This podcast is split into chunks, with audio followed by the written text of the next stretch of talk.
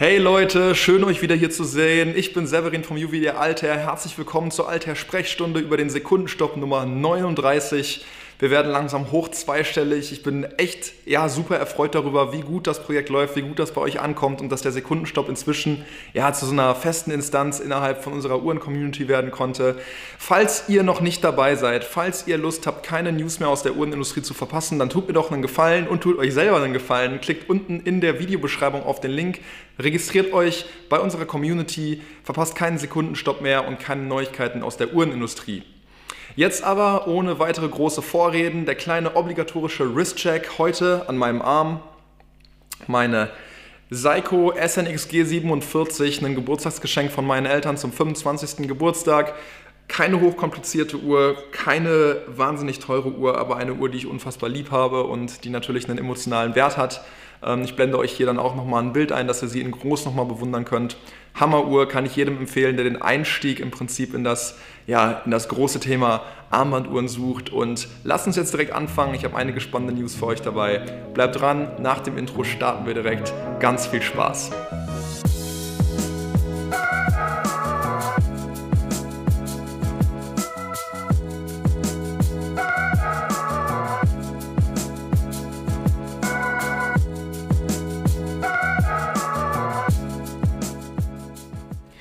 Die ersten zwei Uhren, und die hört richtig, es ist ein Doppelpack, die ich für euch dabei habe, kommen von Grand Seiko. Ähm, ihr wisst, und ihr könnt es meinem Wristcheck wahrscheinlich ja auch schon entnehmen, ich bin selber ein großer Freund des Hauses ähm, Seiko und Grand Seiko ist da natürlich auch mit inbegriffen. Ich bin wirklich ein großer Fan von der Uhrmacherkunst, ich bin ein großer Fan von der Historie, von der Tradition, einfach von allem, was dazugehört. Und ja, bin sehr, sehr erfreut darüber, dass Grand Seiko als Marke jetzt seit einigen Jahren äh, auch wenn es noch nicht allzu lange ist, wirklich auf dem Vormarsch ist, wirklich einen festen Platz sich innerhalb der Uhrenindustrie und unter Kennern und Sammlern erarbeiten konnte. Das freut mich wirklich super. Und die beiden Uhren, die ich heute für euch dabei habe, sind ein klein bisschen was Besonderes. Warum?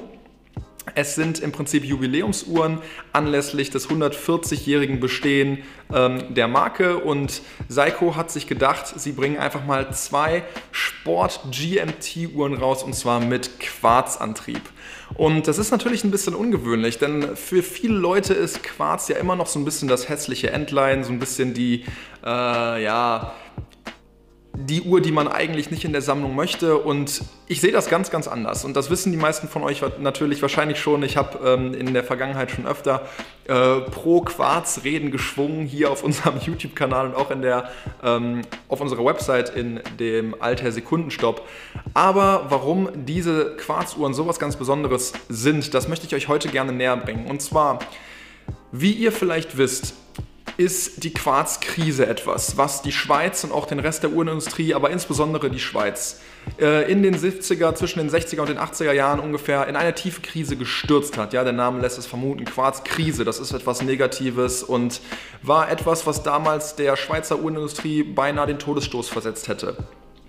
In Japan spricht man hingegen von der Quarzrevolution, denn es waren immerhin die Japaner, die das Quarzwerk massentauglich gemacht haben. Ja? Und vor allen Dingen war es Seiko. Seiko hat Quarz erfunden, wenn man so möchte. Damals in der Seiko Astron wurde das erste massenmarkttaugliche Quarzwerk verbaut und hat im Prinzip den Weg geebnet für günstige Uhren, die die teureren mechanischen Uhren quasi obsolet gemacht haben. Und das ist auch der Grund, warum Quarz heutzutage immer noch so einen schlechten Billiguhrenruf hat, der ihm leider so ein bisschen zu Unrecht vorauseilt, wie ich finde.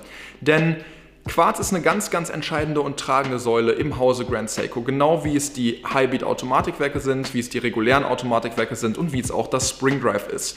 Quarz gehört zu Grand Seiko und das ist absolut nichts, was hinter deren Türen verpönt ist, so wie es beispielsweise hier in weiten Teilen der Uhrenindustrie so ein bisschen verpönt ist. Und ich finde, da leistet Seiko einen richtig guten Beitrag, ähm, indem sie halt High-End-Quarzmodelle für Grand Seiko auf den Markt bringen, da so ein klein bisschen wieder das Bewusstsein zu öffnen und sagen, hey, Quarz ist historisch relevant, Quarz hat einen Stellenwert und Quarz hat einfach eine Bedeutung. Und diese beiden Uhren, die ich euch heute mitgebracht habe, finde ich stehen für genau das. Es sind High-End Quarzmodelle. Es ist nicht irgendeine Supermarkt Uhr, ja, die mit einem 2,50 Euro Werk ausgestattet ist. Das Quarzwerk, was in diesen beiden neuen Grand Seiko GMT Uhren schlägt, ist aus der 9F-Reihe. Es ist das 9F86. Das sind hochpräzise Quarzuhren.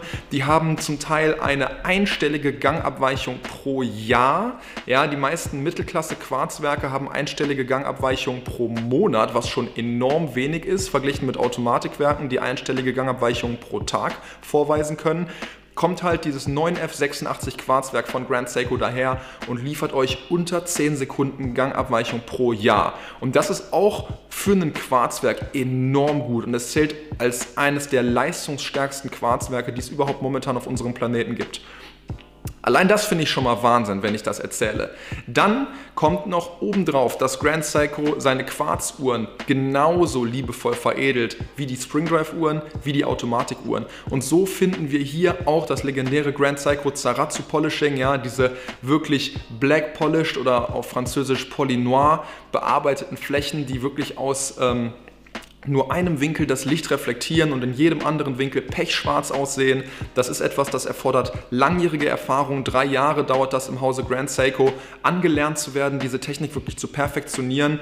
Und dieses Finishing kommt den Quarzuhren in genau dem gleichen Maße zugute, wie es den automatischen Uhren von Grand Seiko zugute kommt. Und das finde ich allein schon mal Wahnsinn, denn wo findet man sonst derart veredelte Quarzuhren? Finde ich einfach genial. Um direkt beim Gehäuse zu bleiben. Wir bleiben hier in super, super sportlichen Maßen mit 40 mm Durchmesser. Wir haben unter 50 mm Lack-to-Lack. Das heißt, die Uhren sitzen enorm kompakt auf dem Handgelenk. Sie sind aber dabei nicht super, super klein, nicht super, super groß. Sie haben diese angenehme Sportuhrenpräsenz, ja, wie das eben sein sollte. Wir haben einen geschlossenen Gehäuseboden, um das direkt mal abzufrühstücken, was ich persönlich ähm, einerseits natürlich super finde, weil ähm, ich bin großer Freund von geschlossenen Gehäuseböden bei Sportuhren. Auf der anderen Seite ist es natürlich ein bisschen schade, denn so kann man überhaupt nicht sehen, welche liebe Grand Seiko auch ihren Quarz-Uhrwerten zuteil werden lässt. Ja? Und deswegen blende ich euch hier mal das 9F86 Quarzkaliber ein und ihr seht, das ist einfach handgefinisht, es ist von Hand bearbeitet, es ist verziert, obwohl man es nicht sieht und obwohl es nur ein Quarzwerk ist. Und wo findet man das? Man findet das nirgendwo, man findet das nur bei Grand Seiko und das finde ich zeigt einfach, dass Quarz wirklich da auch eine tragende Säule und eine große Rolle innerhalb des Grand Seiko Uhrenkosmos und ihrer Historie innehat und das finde ich wirklich super. Ähm, betrachten wir die Uhr, würde ich sagen, ist es die perfekte Begleitung für den Alltag. Warum? Sie ist super robust. Dadurch, dass es eine Quarzuhr ist, ist sie hochpräzise, sie ist unanfällig für ähm, thermische Schwankungen, denn die Quarzwerke sind thermokompensiert, ja, das heißt, ähm, da können Temperaturschwankungen der Ganggenauigkeit nichts anhaben. Sie sind stoßgesichert, durch eine verschraubte Krone ist die Uhr 200 Meter wasserresistent und dadurch, dass die Keramiklünette und das Safeglas so unzerkratzbar sind, bleibt die Uhr euch auch lange in ihrer vollen Schönheit erhalten. Und das sind wirklich alles Sachen, die man berücksichtigen sollte, bevor man sagt, öh, das ist ja nur eine Quarzuhr. Es ist eine Quarzuhr, aber es ist eine High-End-Quarzuhr, die absolut kompromisslos verarbeitet und gearbeitet wurde und das finde ich wirklich super. Wir haben zwei Varianten, die ich euch hier mitgebracht habe. Man muss wissen, es gibt noch eine dritte. Diese dritte ist allerdings eine Boutique-Edition, deswegen habe ich sie jetzt hier mal nicht mitgebracht, sondern es geht wirklich um die zwei ähm, Jubiläumseditionen, die ganz regulär in den Handel gehen werden. Und da haben wir eine mit roten Akzenten und eine mit blauen Akzenten. Ähm, diese Akzente finden sich auf den GMT-Zeigern für die zweite Zeitzone, auf dem Schriftzug auf 6 Uhr sowie auf dem einen Teil des Reos, ja, also diesem innenliegenden Ring, der dann quasi als Tag-Nacht-Indikator fungieren kann. Wo unterscheiden sich die Uhren noch? Sie unterscheiden sich natürlich in der Farbe der Zifferblätter. Wir finden ein dunkelblaues Zifferblatt mit einer entsprechenden dunkelblauen Lünette oder ein schwarzes Zifferblatt mit einer entsprechenden schwarzen Lünette. Und jetzt, um bei den Zifferblättern zu bleiben, da kommt das nächste Highlight, was diese Uhr wirklich nochmal auf ein anderes Level hebt, ja, bevor man wieder von einer Quarzuhr spricht. Diese Zifferblätter haben nicht nur einen wirklich beeindruckenden Sonnenschliff, sondern sie haben auch ein sogenanntes Sunburst Guilloché Muster. Ja, diese Guilloché-Technik ist etwas, das kennt man beispielsweise von Uhrenherstellern wie Breguet, Patek Philippe, ähm, Audemars Piguet Und dieses Sunburst Pattern, ja, das heißt im Prinzip, wir haben radial nach außen gehende Strahlen auf das Zifferblatt eingearbeitet. Das ist wirkliches reduktives Guilloché. Also das wird nicht gestempelt, das wird nicht aufgedrückt. Ja, könnt ihr euch vorstellen, wie wenn ihr einen Kuchenteig habt und ihr drückt eine Form da rein, dann bleibt die äh, Musterung da drin, ohne dass Teig verloren geht. So ist das nicht, sondern es wird das Zifferblatt genommen und dann in Handarbeit dort dieses Muster hineingearbeitet. Ja, das heißt, es geht mit Materialverlust einher, es geht mit Aufwand einher, es geht mit ähm, Finesse und Detailreichtum einher. Wirklich super, absolut kompromisslos, wie ich bereits schon gesagt habe. Die Armbänder beider Grand Seiko Modelle sind in gewohnter Manier ebenso kompromisslos bearbeitet. Wir haben ein äh, gebürstetes Finish auf allen drei Bandgliedern, passt perfekt zur tooligen Optik. Ähm, nach unten hin verjüngt sich das Armband Richtung Schließe und endet in einer typischen Grand Seiko Doppelfallschließe mit Gravur, also da nichts, was einen überraschen sollte. Und ja, rundet das Gesamtbild dieser tooligen Sportuhr für jeden Moment des Alltags einfach ab. Ich finde, sie sind wunderschön und so wie ihr mich jetzt hier die ganze Zeit reden hört, denkt ihr euch wahrscheinlich so, ja Mensch Severin, wieso hast du dann nicht schon eine gekauft? Hat zwei Gründe. Erstens, der Release ist erst im Juni und zweitens, und das ist etwas, wo ich dann ausnahmsweise doch nicht auf einer Wellenlänge mit Grand Seiko bin, und das ist der Preis. Die Uhren sollen nämlich für einen Preis von 6.795 US-Dollar in den Verkauf gehen. In Euro wird sich das dann ungefähr ja auf derselben Welle bewegen. Das ist ein starkes Stück. Und da muss ich sagen, würde ich persönlich den größten Knackpunkt sehen, denn Grand Seiko hat schon Quartz GMT Modelle im Sortiment und die kosten unter der Hälfte. Und obwohl ich all das eben aufgelistet habe, was ich aufgelistet habe und ihr mit Sicherheit verstehen könnt, wieso Quarz durchaus Geld kosten kann, warum Quarz einen Stellenwert hat und warum Quarz wirklich auch ebenbürtig sein kann, dieses Geld ist dann schon ein riesiger Batzen. Und da bin ich gespannt, ob die Leute beim Release äh, gewillt sind, so viel Geld für diese Uhren auf den Tisch zu legen. Bleibt natürlich abzuwarten. Und ich finde das natürlich ein bisschen schade, weil das ja natürlich auch so ein klein bisschen die Käuferschaft eingrenzt, ja, weil für viele Leute, inklusive mir, ich bin auf der Suche nach einer ähm, sportlichen Quarzuhr für den Alltag und bin immer wieder bei der ähm, Grand Seiko GMT aus der Sportkollektion hängen geblieben in Quarz. Die neuen Modelle von Grand Seiko fallen da aber leider preislich für mich absolut aus dem Rahmen und ja, bleibt da natürlich abzuwarten, wie sich das entwickelt. Der Release war ja auch noch nicht, vielleicht ändert sich ja final noch was am Preis. Aber bleibt abzuwarten. Ansonsten wollte ich die Uhr auf jeden Fall für euch schon mal dabei gehabt haben. Ich wollte sie euch schon mal vorgestellt haben und bin natürlich jetzt mega gespannt, wie ihr das Ganze seht. Wie steht ihr zu Quarz generell? Wie steht ihr zu High-End Quarz? Wie jetzt die beiden neuen Modelle von Grand Seiko? Schreibt es mir bitte unbedingt unten in die Kommentare. Lasst uns da gemeinsam drüber quatschen. Ich würde mich wie immer freuen. Und weiter geht's. Als nächstes reden wir natürlich zuerst über Breitling. Wie soll es anders sein? Der Breitling-Release war etwas, was wirklich hohe Wellen schlagen konnte innerhalb der letzten zwei Wochen.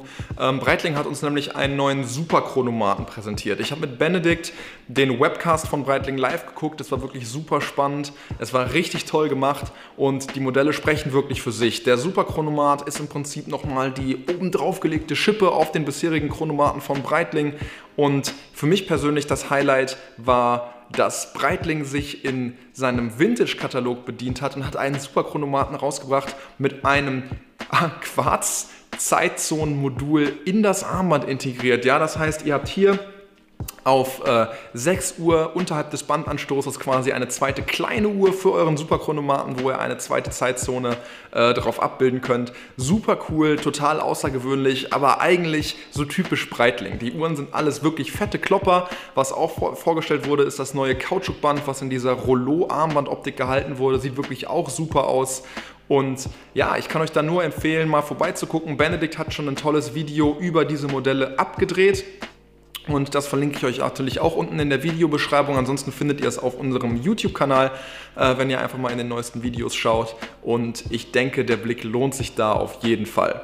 Die nächste Uhr, die ich mit für euch dabei habe, ist quasi schon so ein kleiner Community-Favorite und zwar geht es um die Longines Spirit, die erst kürzlich vorgestellte Fliegeruhrenlinie von Longines, die wirklich ja auf einen sehr, sehr breiten Anklang gestoßen ist, wirklich super. Äh, bisher verfügbar war sie in den Zifferblattfarben schwarz und blau. Jetzt gibt es passend zum Jahre 2021, es scheint ja wirklich der Trend zu sein, der sich für dieses Jahr etabliert hat, ein grünes Zifferblatt, steht die Uhr fantastisch, sieht super gut aus, wie ich finde. Ähm, ihr könnt das natürlich natürlich für euch selber beurteilen, aber ich denke, grün ist auf jeden Fall da, die Farbe des Sommers. Und ja, auch die Longines Spirit an sich, so eine tolle Uhr, so eine komplette Uhr und einfach ein toller Begleiter für den Alltag und jetzt auch in grün erhältlich. Und wer da Interesse daran hat, der schaut sich diese Uhr doch mal genauer an. Wir bleiben bei der Zifferblattfarbe grün. Sie ist so ein bisschen das Leitmotiv äh, der Sprechstunde hier heute. Und zwar kommen wir nun zu Tag Heuer, eine 39 mm vintage angehauchte Carrera in einer limitierten Sonderedition in grün ist erhältlich. Ich glaube, sie ist leider nicht mehr erhältlich. Sie wird schon ausverkauft sein zu dem Zeitpunkt, wo ich die Sprechstunde geschrieben habe, den Sekundenstopp geschrieben habe, entschuldigt, und ihn am Montag auf unserer Website hochgeladen hatte, war die Uhr noch zu haben. Also vielleicht habt ihr ja Glück, vielleicht hat auch einer aus unserer Community dazugeschlagen. Lasst es mich gerne wissen. Ich würde diese Uhr mal wirklich gerne genauer in Augenschein nehmen.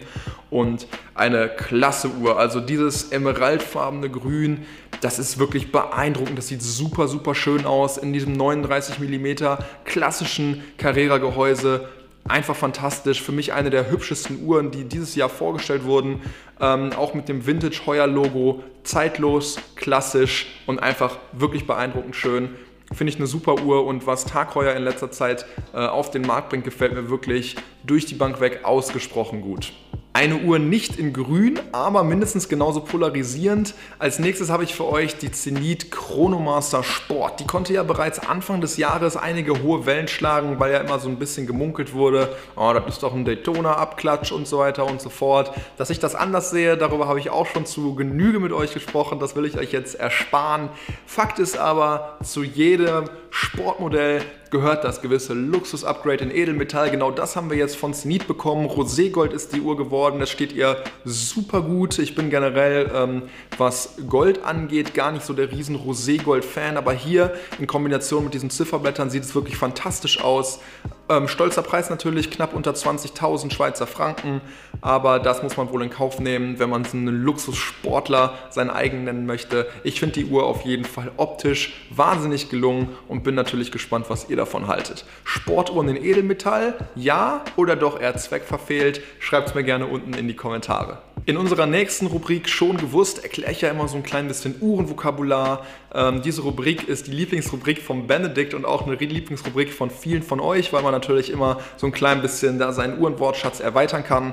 Ähm, und da habe ich für euch heute dabei die sogenannte Force Constante oder auch genannt Remontoire d'égalité, so nennt sich der Mechanismus. Und es ist einfach ein ja, konstanter Kraftübertragungsmechanismus, der in wirklich High-End-Luxusuhren verbaut wird. Also das ist nichts, was man jetzt in seiner regulären Armbanduhr findet, nicht mal in denen von den geho gehobenen Segmenten. Und wir reden davon äh, Rolex, Omega, äh, Zenit oder auch viele Modelle von ähm, Vacheron Constantin, Patek Philippe, Audemars Piguet. Nicht mal da findet man sowas serienmäßig, sondern man muss sich da schon im Bereich der wirklich wahnsinnig hoch angesiedelten Independent Watchmakers umsehen, ähm, um so einen Remontoire d'égalité Mechanismus verbaut zu sehen und verbaut zu finden. Was genau ist das denn?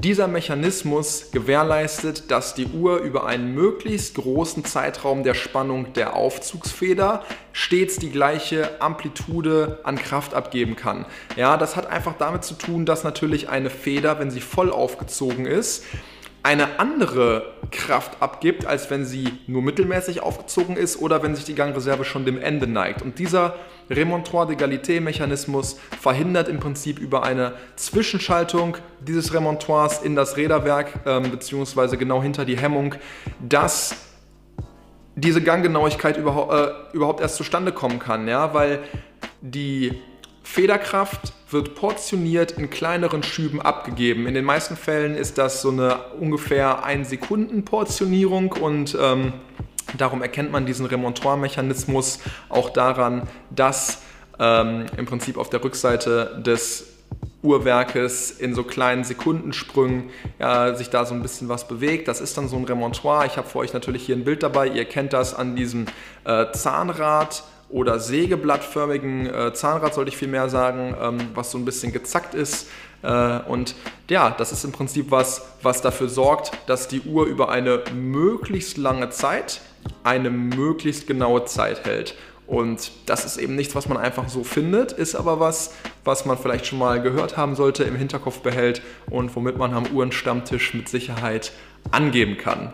Die nächste Rubrik, auch eine, auf die ich mich immer sehr freue, es ist der Hashtag Alther Weekend Wrist Shot. Ihr zeigt uns und der Community eure Uhren immer zum Wochenende auf Instagram oder per Mail an mich mit dem Hashtag Alter Weekend Wrist Shot, entweder auf Instagram oder als Betreff der E-Mail könnt ihr uns Bilder zukommen lassen und wir machen inzwischen fast die 1000 Bilder voll. Ja, es ist halt wirklich Wahnsinn, was ihr für geile Uhren am Start habt, die ihr uns und der Community dann zeigt. Und ja, die Modelle, die mir dann am meisten ins Auge springen, die landen dann hier in der Alter Sprechstunde und natürlich vorher im Alter Sekundenstopp. Und heute ist die Psycho 5 vom Adriano dabei. Adriano ist vielleicht manchen von euch auch bekannt. Ja, der hat einen YouTube- und einen Instagram-Kanal unter dem Namen Incas Time. Schaut da auch gerne mal vorbei. Der macht auch wirklich coole Fotos.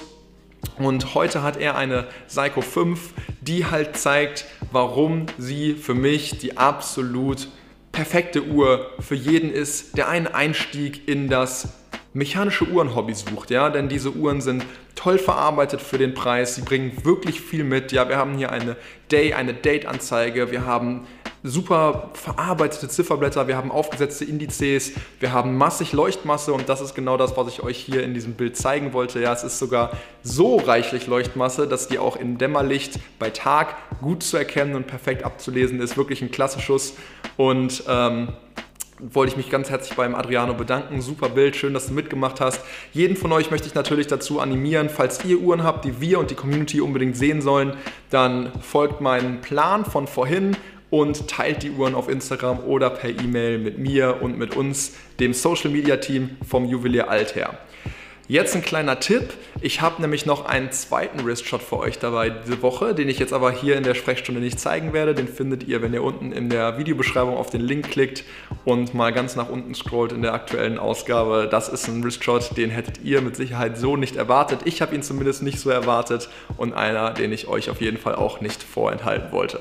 Und damit sind wir auch schon wieder am Ende der heutigen Ausgabe der Alter-Sprechstunde über den Alter-Sekundenstopp Nummer 39. Ich hoffe natürlich wie immer, es hat euch gefallen. Schön, dass ihr dabei wart. Genießt jetzt noch eure Woche, macht's euch nett. Ähm, ich freue mich schon, wenn wir uns unten in der Kommentarsektion über Uhren austauschen können. Ihr könnt mir immer eine E-Mail schreiben. Ich kriege in letzter Zeit, und das wollte ich hier auch nochmal positiv hervorheben, wahnsinnig viele E-Mails von Leuten aus unserer Community oder welchen, die es noch werden wollen oder gerade erst geworden sind, die mich einfach fragen, hey, was hältst du denn hiervon? Was sagst du dazu? Oder gib doch mal deine Meinung hierüber ab. Ich trete immer super gerne mit euch allen in den Austausch. Wer immer mit mir Kontakt aufnehmen möchte, den will ich herzlich einladen. severin.gieswein.alter.de oder unter der Werkstudent auf Instagram könnt ihr mich erreichen. Schreibt mir einfach eine Mail, schreibt mir DM und lasst uns einfach ein bisschen über Uhren quatschen. Ich habe immer Bock.